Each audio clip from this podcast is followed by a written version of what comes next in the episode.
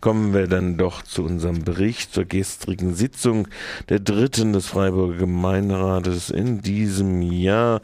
25, nein, 26 Punkte standen auf der Tagesordnung. 13 davon wurden ohne Debatte und Aussprache verabschiedet, darunter solche äh, doch eher pikanteren, wie zum Beispiel die Umwandlung eines Millionendarlehens an die Freiburger Turnerschaft in einen Zuschuss oder die Neuaufnahme von 8 Millionen Bürgschaft zugunsten der Bädersanierung. Alles ohne Debatte hier in Freiburg geht das über die Bühne.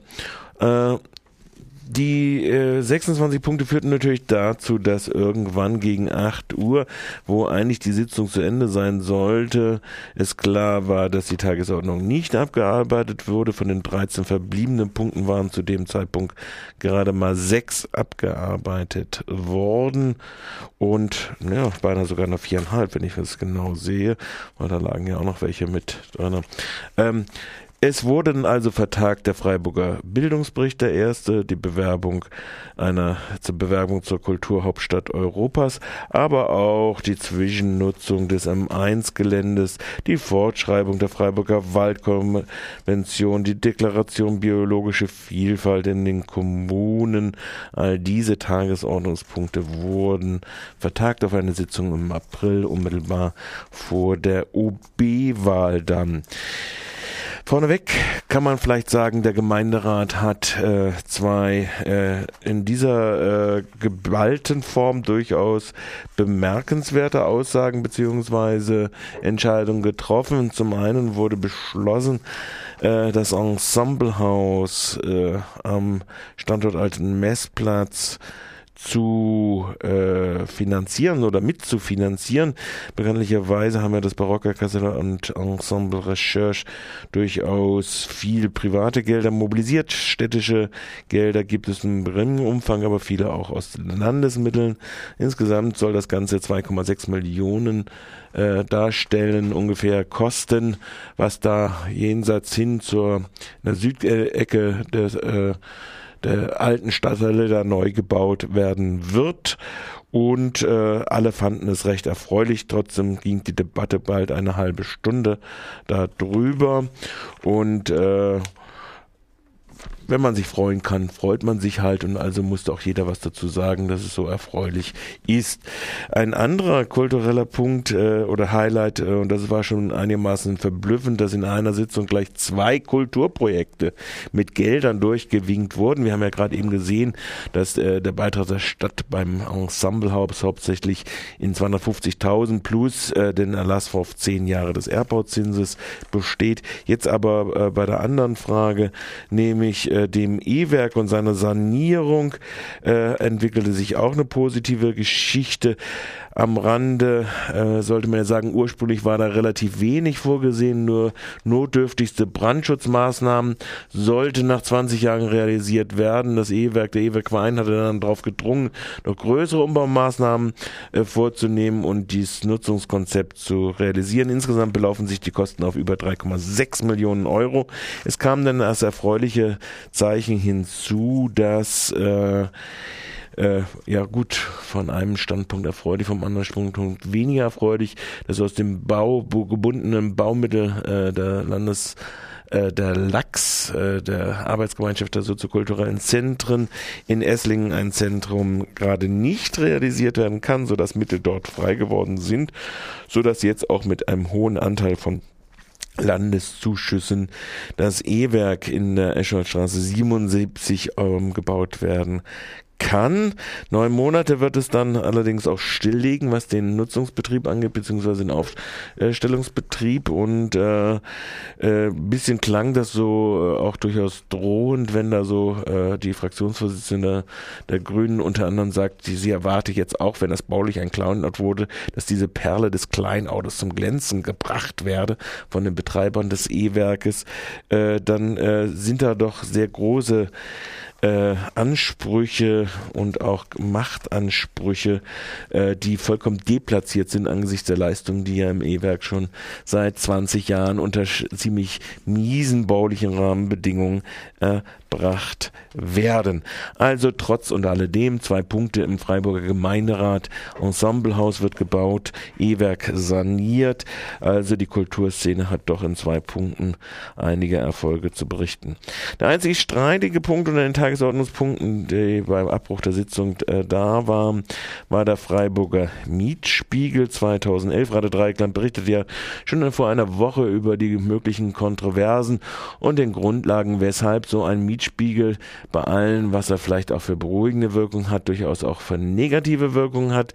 Die Tatsache, dass nämlich in dem Mietspiegel immer nur die Erhöhung der letzten vier Jahre eingehen werden, also die Neuvermietung und die neue Abschlüsse und in einer Stadt wie Freiburg, wo 45 Prozent des Einkommens, des Nettoeinkommens ausgegeben werden für Mieten, äh, ist natürlich äh, die Entwicklung der letzten Jahre äh, alles andere als angetan. Folgerichtig stimmten weder die SPD noch die unabhängigen Listen noch die GAF dafür, enthielten sich teilweise stimmten dagegen, gegen das Verfahren, was dort aufgestellt worden sind. Zahlreiche andere Anträge, die diese Fraktionen gestellt hatten, wurden niedergestimmt mit der äh, neuen bürgerlichen Mehrheit aus CDU, Grünen, FDP und Freien Wählern. So neu ist diese Mehrheit seit 2006 ja auch nicht, sondern vier Jahre alt. Also das war der Mietspiegel, der ist in Auftrag gegeben. Ausgeschlossen wurde durch die Vergabekriterien, dass ein Institut wie FIFAS äh, sich an der Ausschreibung beteiligen kann. Äh, und äh, es wurde auch vorgegeben, dass möglichst angeblich neutral, wie die CDU meinte, im Realita natürlich nicht, weil da sitzt natürlich der Haus- und Grundstückseigentümerverband drinne bei der Vergabe. Da sitzen auch die Mieterverbände drinne. Aber Wim wollte man, wie gesagt, da drinnen nicht haben in dem Kreis derjenigen, die die Kriterien oder die Fragebögen mit erarbeiten, die dann diese Institute durchführen sollten. Ein weiteres äh, durchaus äh, ambitioniertes Projekt ist langsam der Umbau des Freiburger Westens. Da läuft ja einiges Brielmann-Gelände, dann im Umfeld der Unikliniken wird ja kräftig gebaut oder wurde schon kräftig gebaut. Jetzt steht an die Umstrukturierung der Bebauung Berliner Allee zwischen Enselsheimer Straße und Breisacher Bahn. Das wird als Projektträger vorgesehen die Stadtbau. Es werden dort an der Berliner Allee 139 Wohneinheiten, allerdings in ziemlich bedenklichen Zuständen, weil die Stadt äh, als mit dem Amt für Liegenschaftswesen dort so gut wie nichts unternommen hat in der Bauunterhaltung. Die werden fast alle abgerissen. Sie werden ersetzt durch 198 neue Wohnungen. Äh, insgesamt äh, wird das äh, zu einer Verdopplung der Wohnfläche führen von 6.700, naja, nicht ganz Verdopplung auf 12.400 Quadratmeter. Der Wermutstropfen dabei ist, auch wenn es die Freiburger Stadtbau macht, dass es äh, zu Mieterhöhungen kommen wird. Die gegenwärtige Orientierungsmiete liegt bei 8,30 Euro. Jetzt wird da, glaube ich, bezahlt um die 4 Euro pro Quadratmeter. Das heißt, äh, es wird nur durch sehr intensive Maßnahmen, nämlich das garantiert wird, dass nach dem Umzug äh, die Mieten abgesenkt werden, nicht unter Orientierungsmiete, sondern erst langsam angepasst werden äh, über mehrere Jahre hinweg überhaupt dieser Umzug möglich werden. Das ist immerhin in dieser Vorlage garantiert. Es ist wieder das übliche Spielchen, dass äh, die Mietwohnungen natürlich an der belebten Straße gebaut werden, die Eigentumswohnungen natürlich äh, durch die Mietwohnungen geschützt im Innenhof Carré. Dieses äh, Spielchen hat man ja fast überall hier in Freiburg, dass die Stadtbau dafür zuständig ist, äh, diese äh, Mieter, die dann äh, geringe Einkommen haben, an den Außenlagen als Schutzschild für die bisschen besser betuchteren die sich Eigentumswohnungen leisten können, einzusetzen, ob das nun im Rieselfeld, wo auch immer, ist immer der gleiche Vorgang. Schlechte Lage kriegen die Mieter, bessere, die besser betuchten in diesem Fall auch einmal wieder. So, das waren also diese Punkte, die wir hatten. Und ganz am Anfang stand dann an der Tagesordnungspunkt äh, Bericht über die Aktivitäten im Rahmen des Präventionsprojektes Paris. Das war ja eine Begleitmaßnahme, nachdem sie die Polizeiverordnung, die sich als rechtswidrig erwiesen hat, weil unverhältnismäßig und ohne Rechtsgrundlage erteilt in Bezug auf das Alkoholverbot in der Innenstadt, hatten sie ja gleichzeitig noch so ein bisschen betreuende Maßnahmen gemacht, um Alkoholsuchtprävention zu machen. Wird mittlerweile als positiv begriffen. Die Ergebnisse zeigen auch, äh, dass es keinen unmittelbaren Zusammenhang zwischen Gewaltanwendung und Alkohol äh, nun mal gibt. Äh, das schien ein bisschen so positive Resonanz gefunden zu haben, aber da wurde dann wieder korrigiert. Ich sprach im Anschluss an diese beiden Punkte. Der andere war Toleranz und Kommunikation zur nachhaltigen Verbesserung der Situation am Augustinerplatz nochmal mit der Stadträtin Monika Stein von äh, Grünen Alternativen in Freiburg, weil sie lobte eigentlich in der Debatte erste Mal die Debattenkultur, hätte sich gewünscht, das vor zwei Jahren zu haben. Äh, aber jetzt hören wir doch mal ein bisschen da rein. In der Debatte hast du noch gehofft, es gäbe doch Erkenntnisgewinn in der Frage des Alkoholverbots und des Zusammenhang zu Gewalttätigkeiten in der Innenstadt. Nach der Debatte immer noch? Also bei einigen scheint der Erkenntnisgewinn von kurzer Dauer gewesen zu sein. Von daher weiß ich nicht, wie langfristig dann wirklich andere Fraktionen verstanden haben, die bisher für ein Alkoholverbot waren. Gleichzeitig bin ich immer noch der Hoffnung, als alte Lehrerin behaupte ich, es ist möglich, dass Menschen lernen und es ist auch möglich, dass Menschen in anderen Fraktionen lernen. Von daher hoffe ich, dass klar ist, dass es nicht unbedingt den Zusammenhang gibt zwischen Alkohol und Gewalt, sondern dass Gewalt manchmal ganz andere Gründe hat und dass ich mit einem Alkoholverbot nicht die Stadt befriede. Das hatte ich an, am Anfang auch den Eindruck, bloß dann hinterher, als dann nochmal die zweite Runde kam, äh, wurde dann doch sehr verbiestert wieder diskutiert darüber, dass äh, es doch diese repressive Maßnahme doch nun geben müsse.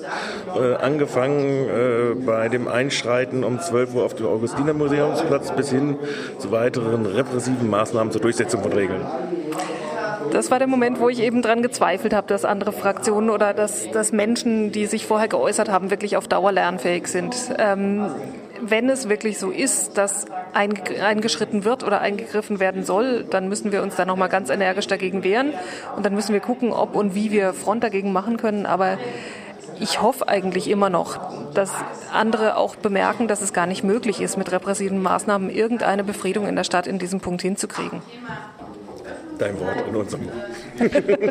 Soweit Monika Stein von der Grünen Alternative Freiburg zu diesen beiden ersten Tagesordnungspunkten, die dann einstimmig zwar alle verabschiedet wurden, aber wie gesagt, äh, die Situation sich doch ein bisschen anders dargestellt hat äh, in den Debattenrunden. Last not least, der Berichterstatter verließ die Sitzung um 8 Uhr. Unter anderem wurde auch der Preis zweier Eigenheime für einen Treppenaufzug im alten Rathaus gemacht. Äh, noch beschlossen, 650 bis 660.000 Euro soll ein Fahrstuhl im Rathaus äh, dazu Sorge tragen, dass barrierefrei alle Teile des alten Rathauses erschlossen werden können. Eine nach UN-Konvention längst überfällige Maßnahme äh, zum Schutz der Behinderten bzw. der Menschen mit Handicaps. Ähm, aber die Frage war natürlich, weshalb so teuer? Äh, die Antwort liegt einfach darin, dass in der Elektrik unten unter den Kellergeschossen vieles verlagert werden muss und deshalb alles so teuer ist, äh, wurde zumindest seitens des Presseamtes der Stadt Freiburg darauf hingewiesen.